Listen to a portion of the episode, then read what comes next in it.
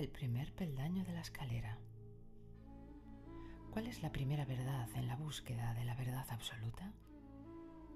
La primera verdad es que el individuo se conozca tal como es, se conozca a sí mismo.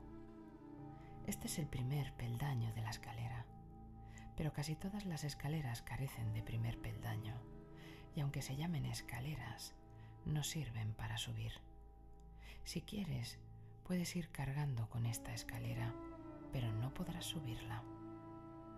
El ser humano engaña a los demás y se engaña a sí mismo y quiere engañar incluso a Dios. Él ha creado la cortina de humo que empaña sus ojos. ¿Acaso nuestra civilización, nuestra cultura y nuestras religiones no están plagadas de bonitos nombres para engañar? ¿No hemos intentado tapar en vano nuestra falta de civilización, de cultura y de religión detrás de ese humo? ¿Cuál es el resultado? Que no nos hemos vuelto civilizados a pesar de todas esas civilizaciones, ni nos hemos vuelto religiosos debido a nuestras religiones, porque la mentira nunca nos puede llevar a la verdad. La verdad misma es la puerta de la verdad. Cuando dejes de mismo, aparecerá un camino claro y sin obstáculos hacia la verdad. Es básico que recordar que a fin de cuentas no puedes engañarte. Enseguida todos los engaños se cuartean y aparece la verdad.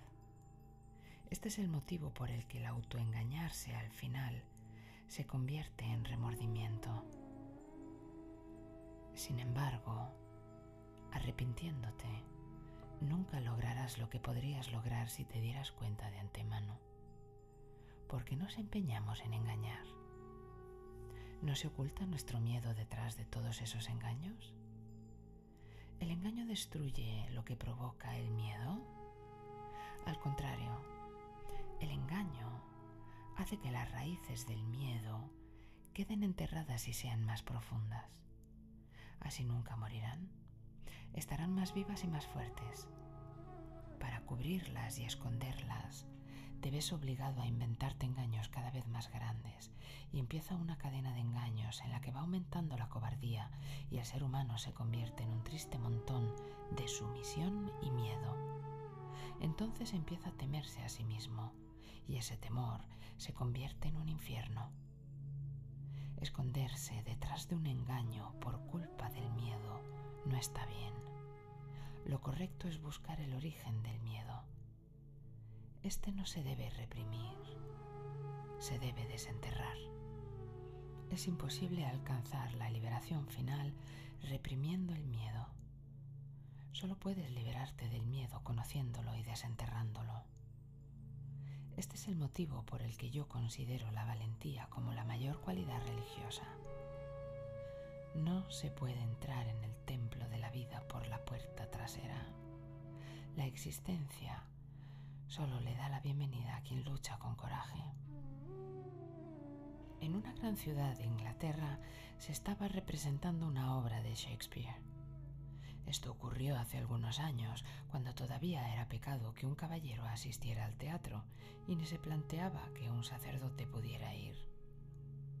Su único territorio, al fin y al cabo, es el de la religión. Había un sacerdote que no pudo resistir la tentación de ver la obra e hizo lo que habría hecho cualquier persona. Le escribió al encargado del teatro y le preguntó, ¿podría dejarme entrar por la puerta trasera para que nadie me vea? El encargado le contestó, lo siento, pero no hay ninguna puerta que Dios no pueda ver. Yo digo lo mismo. No hay una puerta trasera por la que puedas entrar a la verdad. Dios está esperando en todas las puertas.